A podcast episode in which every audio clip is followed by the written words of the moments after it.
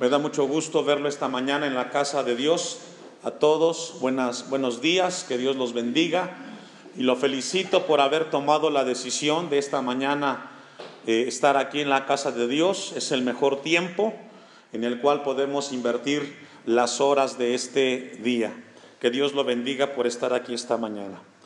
El tema de esta predicación, entendiendo la sabiduría de Dios, ese es el tema de esta porción de la palabra, entendiendo la sabiduría de Dios.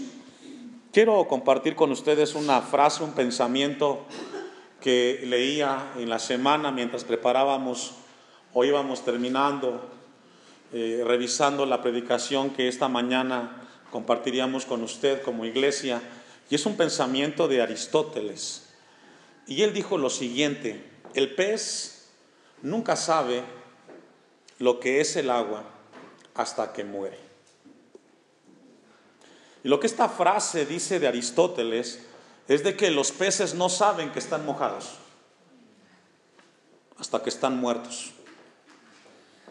Ellos no saben la diferencia entre lo mojado y lo seco. ¿Se ha, preguntado usted eso? Tiene una gran verdad esta frase de este filósofo griego. El pez no sabe que está mojado hasta que muere. Y con ese pensamiento quiero compartir con la iglesia que sucede exactamente lo mismo con nosotros como cristianos en el siglo XXI. Tal pareciera que la sociedad en la cual vivimos, sus pensamientos, la manera de ser de ellos es la correcta.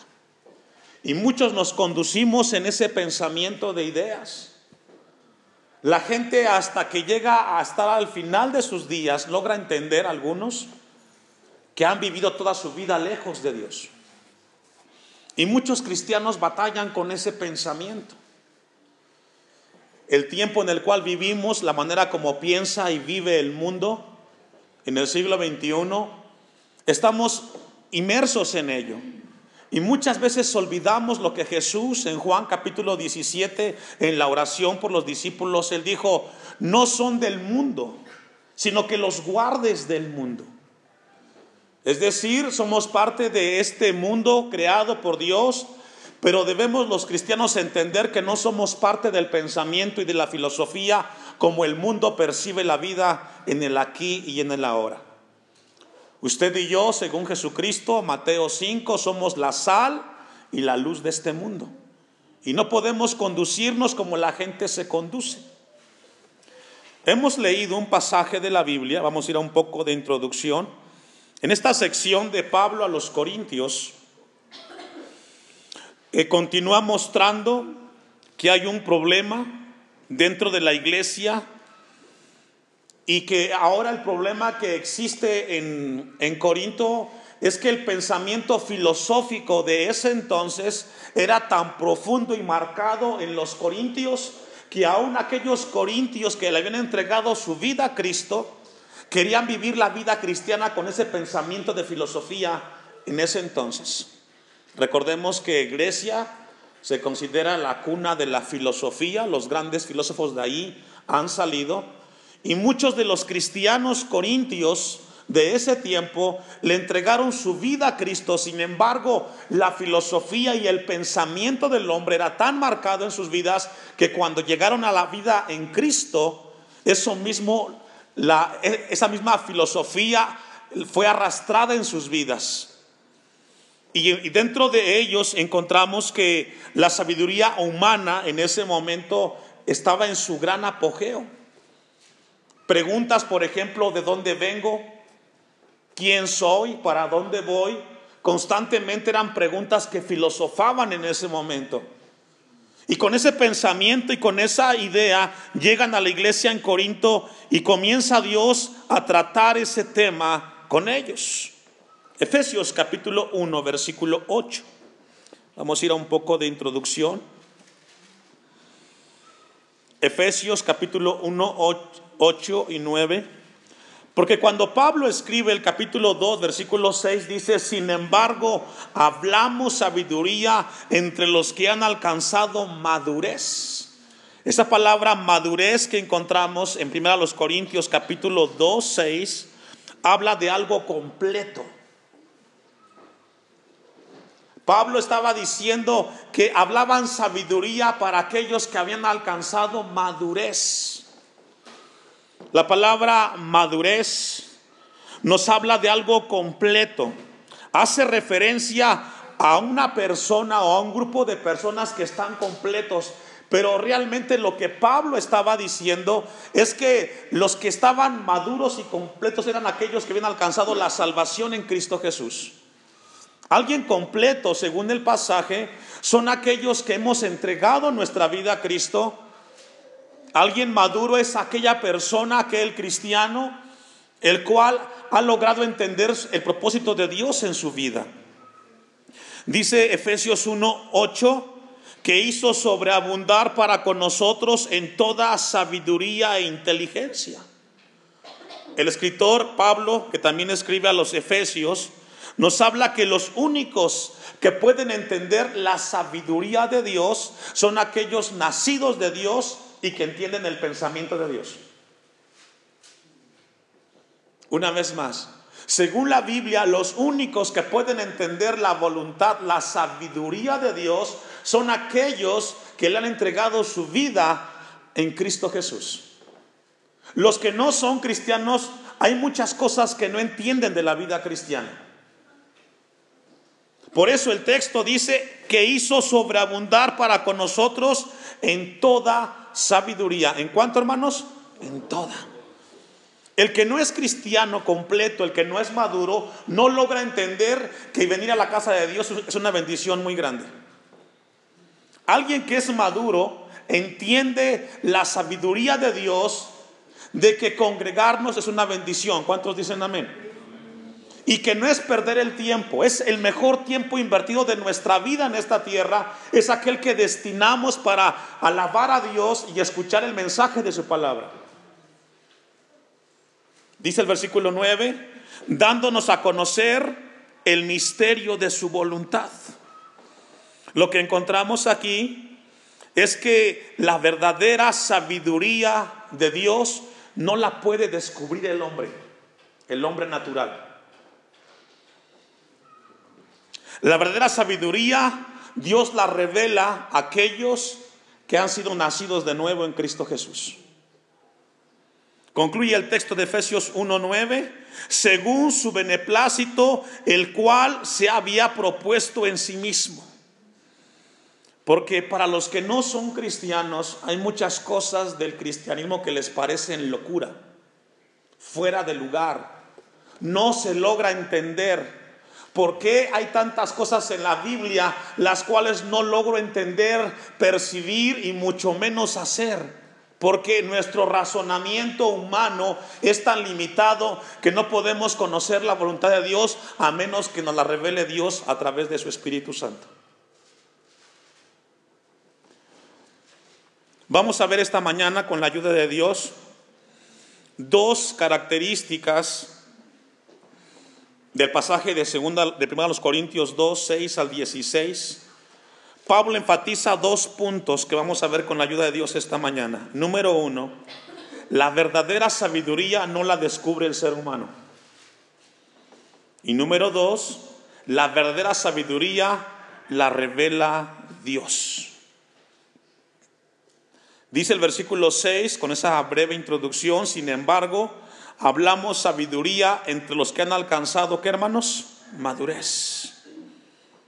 Es imposible que una criatura creada por su creador pueda conocer la mente de su creador. Leía un comentario en cuanto a este pasaje de la Biblia de un hombre de Dios para poder entender esta parte del versículo 6 y él hacía esta ilustración. Es imposible, dice él, que una pulga pueda entender a un perro. Porque los dos pensamientos son diferentes, uno está por debajo del otro. El ser humano, que es criatura de Dios, hay muchas cosas que no logrará entender de su Creador, a menos que se las revele a través de su Espíritu Santo. Y lo que Corintios está diciendo, dice, hablamos sabiduría entre los que han alcanzado madurez y sabiduría no de este siglo, ni de los príncipes de este siglo y encontramos que el hombre ha intentado imaginarse constantemente cómo es Dios. y qué es Dios. Y ha hecho esfuerzos a través de la historia de la humanidad el comprender la mente y la voluntad de Dios, pero nunca ha logrado entender la cabalidad. Siempre tiene limitantes. Mateo capítulo 11, versículo 25. La sabiduría de Dios la revela acerca del mensaje del Evangelio. Le invito a buscar Mateo 11, 25. El ser humano puede imaginarse cómo es Dios. La gente puede contar ideas acerca de Dios, pero todas tienen que ver con opiniones y puntos de vista, meras especulaciones. Cuando la palabra de Dios, en lo que usted busca, Mateo 11:25, concluye el texto 6 de Mateo, de 1 Corintios 2, y sabiduría de, no y sabiduría de no de este siglo, dice el pasaje a los Corintios. Esa palabra siglo hace referencia a un periodo de tiempo, a una edad histórica. Lo que Pablo está hablando es que desde que el hombre ha existido, ha intentado conocer acerca de su creador, pero no ha podido entenderlo realmente. Mateo 11:25 dice, en aquel tiempo, respondiendo Jesús, dijo, te alabo Padre, Señor del cielo y de la tierra, porque escondiste estas cosas de los sabios y de los entendidos y las revelaste a quienes. Y esto es lo que sucede con la sabiduría de Dios están escondidas la sabiduría de Dios para los sabios. Intentan, leen, estudian y les cuesta creer, por ejemplo, el caso de Jesús, que el mismo Dios se haya hecho hombre, venga a esta tierra de su vida por los pecadores y que podamos ser salvos por la eternidad a través de esa obra en la cruz y en la resurrección de Jesucristo. No la entienden. Jesús está diciendo, Señor Padre, te alabo porque escondiste estas cosas de los sabios. En la mente, en el razonamiento del hombre le cuesta entender esto del sacrificio de Cristo en la cruz del Calvario. Y la revelaste a los niños, dice Mateo 11:25. Allá adelantito, capítulo 13 de Mateo, versículo 10 en adelante.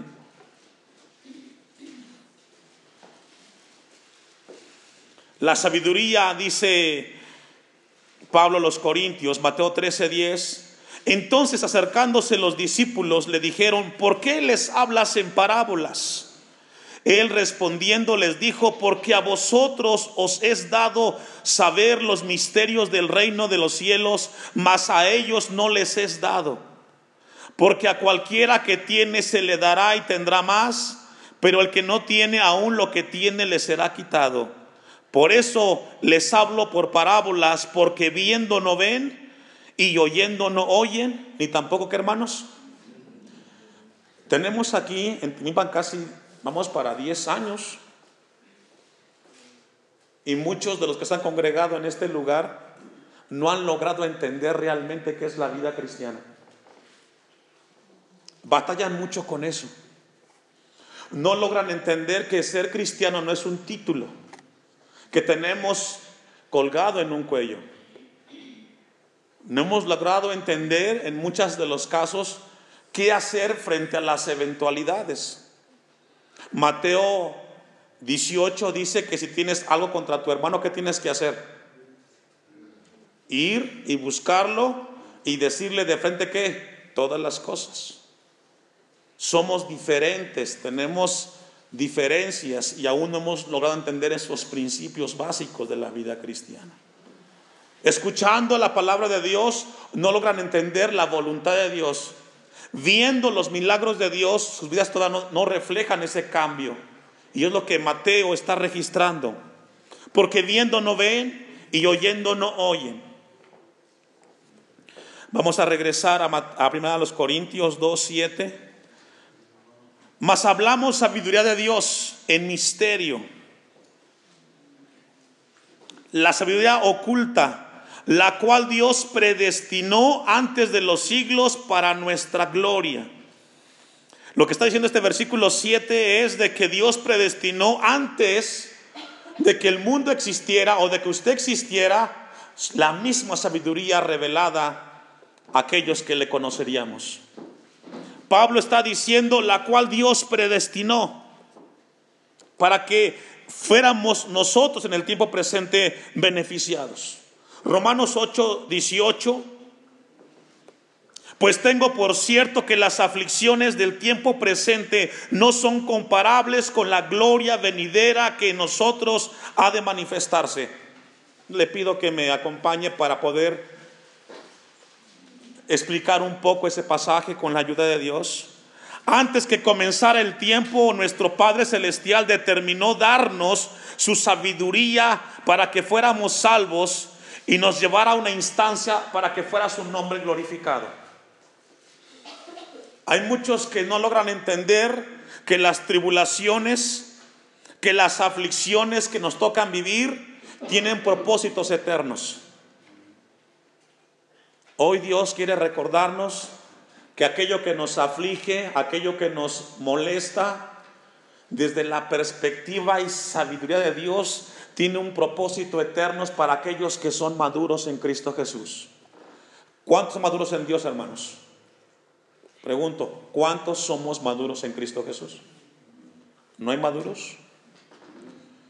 Alguien maduro, dice Pablo a los Romanos 8:18, pues tengo por cierto que las aflicciones del tiempo presente no son que hermanos, lo que usted puede sufrir en esta tierra no se compara con lo que viviremos por la eternidad en Cristo Jesús. Pero muchos batallan con esa idea, es que tengo muchos problemas, es que tengo muchas dificultades. Déjame recordarte, iglesia, que siempre tendrás problemas. La diferencia es que los que aman a Dios, todas ayudan para bien. Deseamos y anhelamos no tener problemas, no tener situaciones con la salud.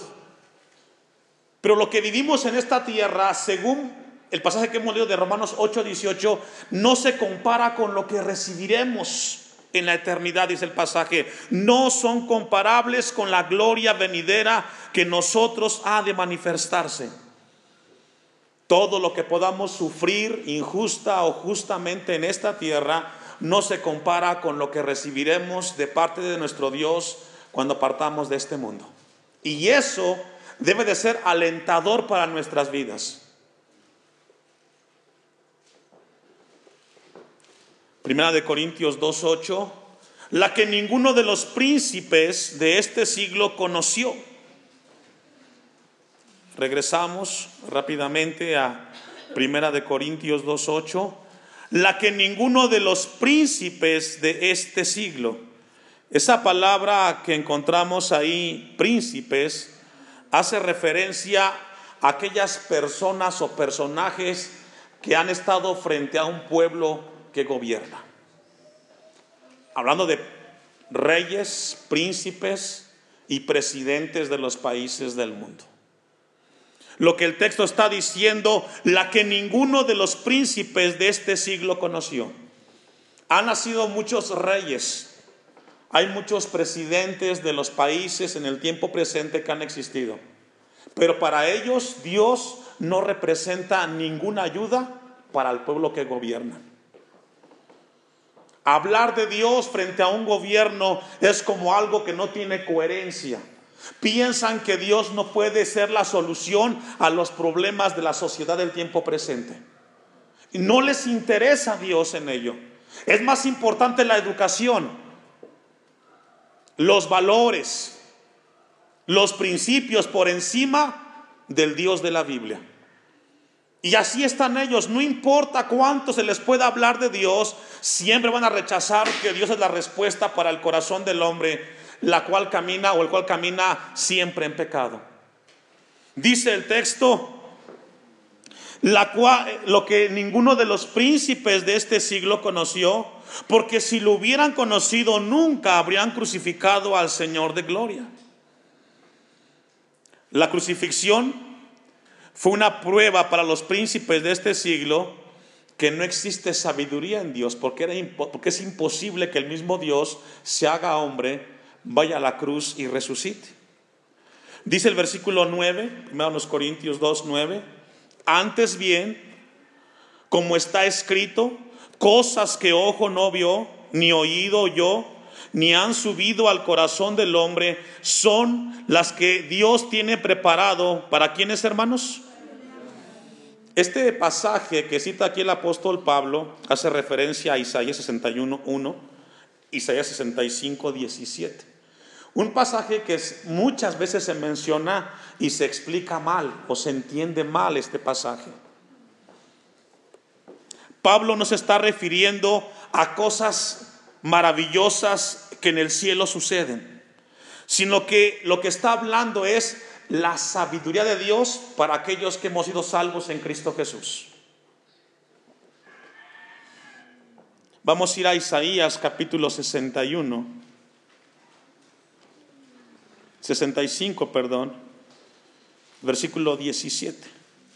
Lo que el texto de Corintios quiere decir es que los ojos, oídos y corazones naturales de los seres humanos no pueden comprender y entender la sabiduría de Dios, solamente aquellos que han nacido de Dios en Cristo Jesús. Dice Isaías 65, 17, porque aquí yo crearé nuevos cielos y nueva tierra, y lo primero y de lo primero no habrá memoria, ni más vendrá al pensamiento. El profeta Isaías habla de que Dios iba a crear cosas nuevas. Y de lo que existe el día de hoy ya no existirá. Esto que hoy nos toca vivir es pasajero. Hay muchos que se mueren y se desviven por las cosas del aquí y del ahora y se les olvida que esto dejará de existir cuando Dios lo, cuando Dios lo determine. Ahora tampoco vayamos al extremo de que ya no trabajo, ya no tengo proyectos, no. Habla de un equilibrio. Por eso el apóstol Pablo dice, antes bien como está escrito, cosas que ojo no vio, ni oído yo, ni han subido al corazón del hombre, son las que Dios tiene preparado para los que le aman. Hay dos cosas que el ser humano tiene para poder entender lo que vive en esta tierra. Uno es a través de la razón y otro a través del imperismo. Si eso no se puede comprobar es difícil de entender. Tenemos que verlo, dice el hombre que razona. Tengo que experimentarlo para poder entender que lo que de Dios es muy cierto. Pero los que amamos a Dios, entendemos que caminar con Dios es caminar por fe y no por vista. Muchas veces la razón no podrá alcanzarnos para entender los planes de Dios, sin embargo siempre Dios nos ayudará a entender sus propósitos. A veces la razón choca, y no logra realmente entender el propósito de Dios en nuestras vidas. Versículo 10. Pero Dios nos las reveló a nosotros por el Espíritu, porque el Espíritu todo lo escudriña, aún lo profundo que dice hermanos de Dios. Es decir, es a través de su Espíritu Santo como entenderemos todas las cosas de parte de Dios.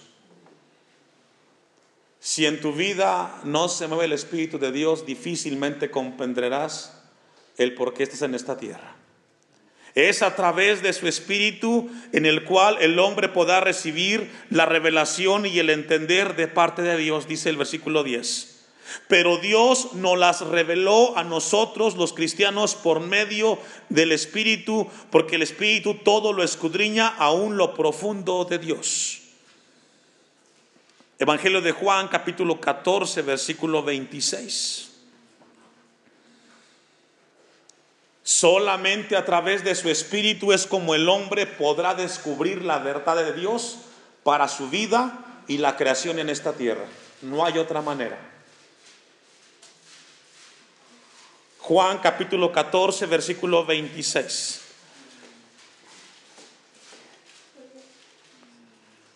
Mas el consolador, el Espíritu Santo, a quien el Padre enviará en mi nombre, Él los enseñará. ¿Cuántas cosas, hermanos? Todas. todas las cosas. No solamente el Espíritu de Dios nos enseña todas las cosas, sino que también nos recordará todo. Regularmente como cristianos tendemos a olvidar muchas cosas de Dios y el que se encarga de recordarnos la voluntad de Dios es su Espíritu. Y a Dios gracias por el Espíritu Santo. Porque muchas de nuestras cosas que hacemos que ofenden a Dios es porque se nos olvida lo que ya sabemos de parte de Dios. Y cuando la palabra es expuesta y usted escucha la palabra de Dios y cuando Dios le ministra y le recuerda el deber que tiene como cristiano, es porque su Espíritu le recordó lo que usted ya sabía pero que ha dejado de hacer. Tenemos muchos problemas los cristianos, se nos olvida lo que Dios pide de nosotros, que seamos sal y que seamos luz en este mundo. Y tendemos a mezclarnos con el pensamiento del aquí y del ahora. Pero a Dios, gracias que su Espíritu Santo constantemente nos recuerda y nos enseña cuál debe de ser nuestra vida en esta tierra, que somos peregrinos y qué más, y extranjeros. ¿Que somos hermanos? Dios nos recuerda que estamos de paso. No te afanes por todo lo que ves en esta tierra, porque nada de lo que está aquí te llevarás. Cuando llegues delante de tu Creador, no te va a preguntar cuánto ganabas, ni a qué te dedicabas. Tampoco Dios le va a interesar tus negocios. A Dios le va a interesar y te va a preguntar qué hiciste con los hijos que te di, con la familia que te di. Dios te va a pedir cuentas de lo que has hecho con tus hijos o has dejado de hacer. Para Dios, según la Biblia, lo más importante son los hijos y la familia que tienes. Y constantemente se nos olvida, hermanos, que nuestra mayor responsabilidad no es que te levantes en la mañana a trabajar, aunque debes. Constantemente tendemos a olvidar que lo más importante es tu familia que tienes ahí o que tenemos ahí y que regularmente olvidamos por cosas del trabajo.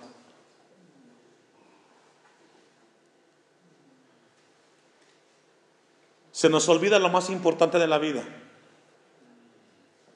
Los hijos, la esposa, el esposo.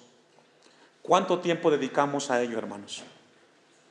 Porque podemos justificar, es que tengo que traer el dinero, pero Dios no te va a pedir cuentas de tu dinero. Dios te va a preguntar, ¿qué hiciste con la vida, con el tiempo que en esta tierra tuviste? Por eso la palabra de Dios dice que su Espíritu Santo nos enseñará todas las cosas y otras nos las recordará, como esta mañana Dios nos recuerda que somos peregrinos y extranjeros y que lo más importante para usted y para mí como sus hijos es qué estamos haciendo con la familia que Dios nos ha dado. ¿Qué les estamos enseñando a nuestros hijos? ¿Cuánto tiempo estamos invirtiendo en sus vidas? ¿Cuánto ejemplo le estamos dando a nuestros hijos? Porque el hijo aprende lo que el padre hace. ¿Cuántos dicen amén? Los hijos aprenden más de lo que ven en ti que de lo que tú les dices a ellos que aprendan. El ejemplo arrastra. Y muchos de nuestros hijos son arrastrados porque han aprendido cosas que no debieran aprender de sus padres groserías, golpes, hábitos, costumbres. Todo eso permea a nuestros hijos. La Biblia nos habla que el Espíritu de Dios es aquel que se encarga de recordarnos las cosas importantes de Dios. Dice el versículo 11 de 1 los Corintios 2, porque ¿quién de los hombres sabe las cosas del hombre, sino el espíritu del hombre que está en él? Así tampoco nadie conoce las cosas de Dios, sino el espíritu de quién? Solamente el espíritu es el que nos hace entender la voluntad de Dios, el versículo 11, versículo 12.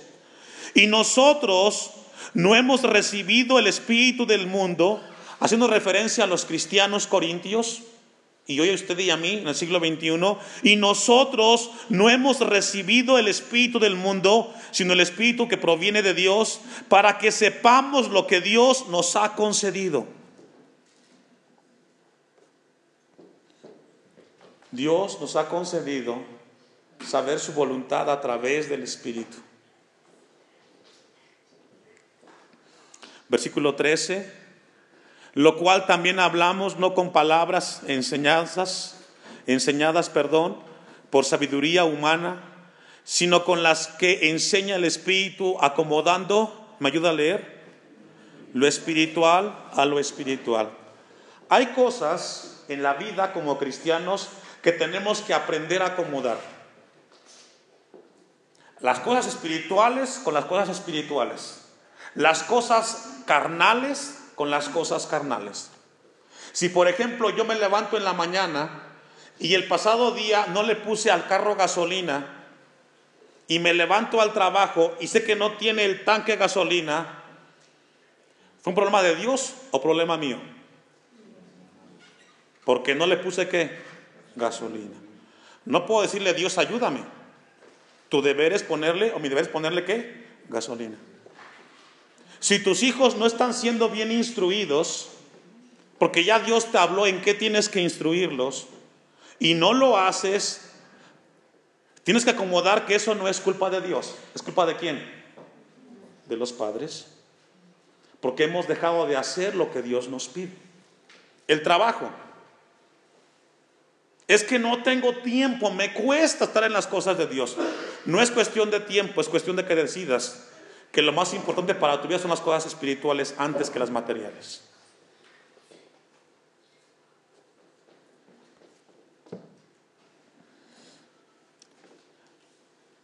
Vamos a ir a primera a segunda de Timoteo 3:16. Segunda de Timoteo 3:16.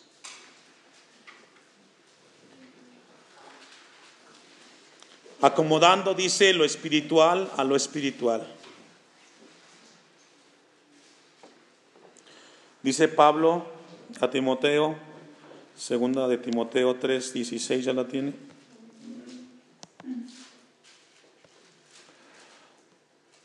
Toda la escritura es inspirada por Dios y útil para enseñar, para redarguir, para, para corregir. ¿Y qué más? ¿Cuánta, hermano? ¿Cuánta escritura? Toda. Por muy sencillo que sea el mensaje, por muy limitada que sea la predicación, siempre hay cosas que aprender de parte de Dios. Siempre.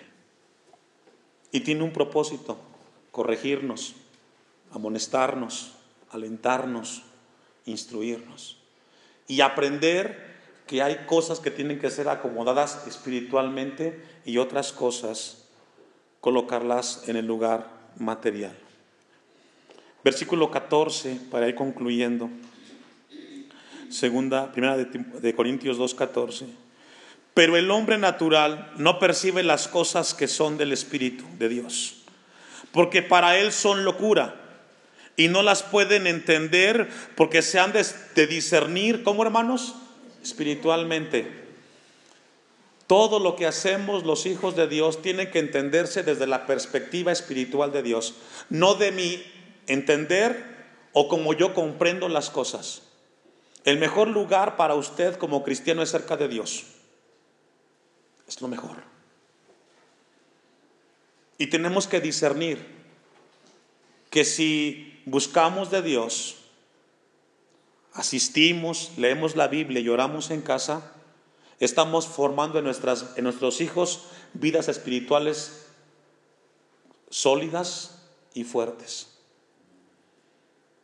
Nos cuesta discernir mucho las cosas de Dios. Menospreciamos las cosas de Dios, insignificantes cuando lo más relevante en nuestras vidas es darle tiempo a Dios en nuestras vidas y en la vida de nuestros hijos. No las pueden entender porque se han de discernir espiritualmente. En cambio, el espiritual juzga todas las cosas. Es decir, Dios nos da la capacidad de entender todo, tanto lo natural, lo terrenal, como lo espiritual. Todo tiene un propósito. Y esto le faltaba a los corintios. Todo lo querían razonar. Si no lo entiendo, no lo voy a hacer. Y no les interesaba discernir en las cosas del Padre. Vamos a concluir en el Salmo 119, versículo 18 y concluiremos la próxima semana.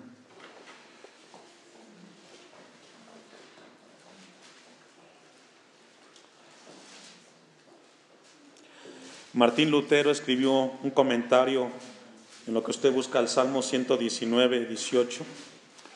Martín Lutero escribió un comentario en relación al pasaje de Corintios y él dijo lo siguiente, no podemos entender la Biblia mediante el simple estudio, debemos contar con la presencia de su Espíritu Santo en aquello que leemos de parte del Creador. Dice el Salmo 119, 18, ¿ya lo tiene? Abre mis ojos y miraré las maravillas de tu ley. El salmista entendió la necesidad de que Dios iluminara aquello que leía de la palabra de Dios. Señor, abre mis ojos, ayúdame a entender lo que estoy leyendo. ¿Por qué lo estoy leyendo? ¿Para qué me sirve? Porque tal pareciera que lo leo y no lo entiendo. Lo leo y me da sueño. Vuelvo a escucharlo, lo leo y no sé nada. El salmista dijo, Señor, abre mis ojos, quiero entender tu palabra. Hay muchos que no entienden la Biblia todavía y les cuesta. Sería un bueno que le dijera, Señor, abre mis ojos, ayúdame a entender lo que he leído. ¿Para qué me sirve? Quiero saber tus maravillas.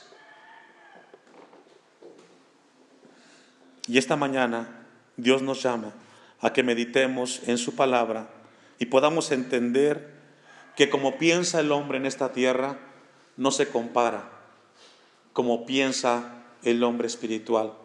Porque el hombre espiritual, como dijera el canto que cantamos los últimos domingos, ha puesto sus ojos por encima del sol.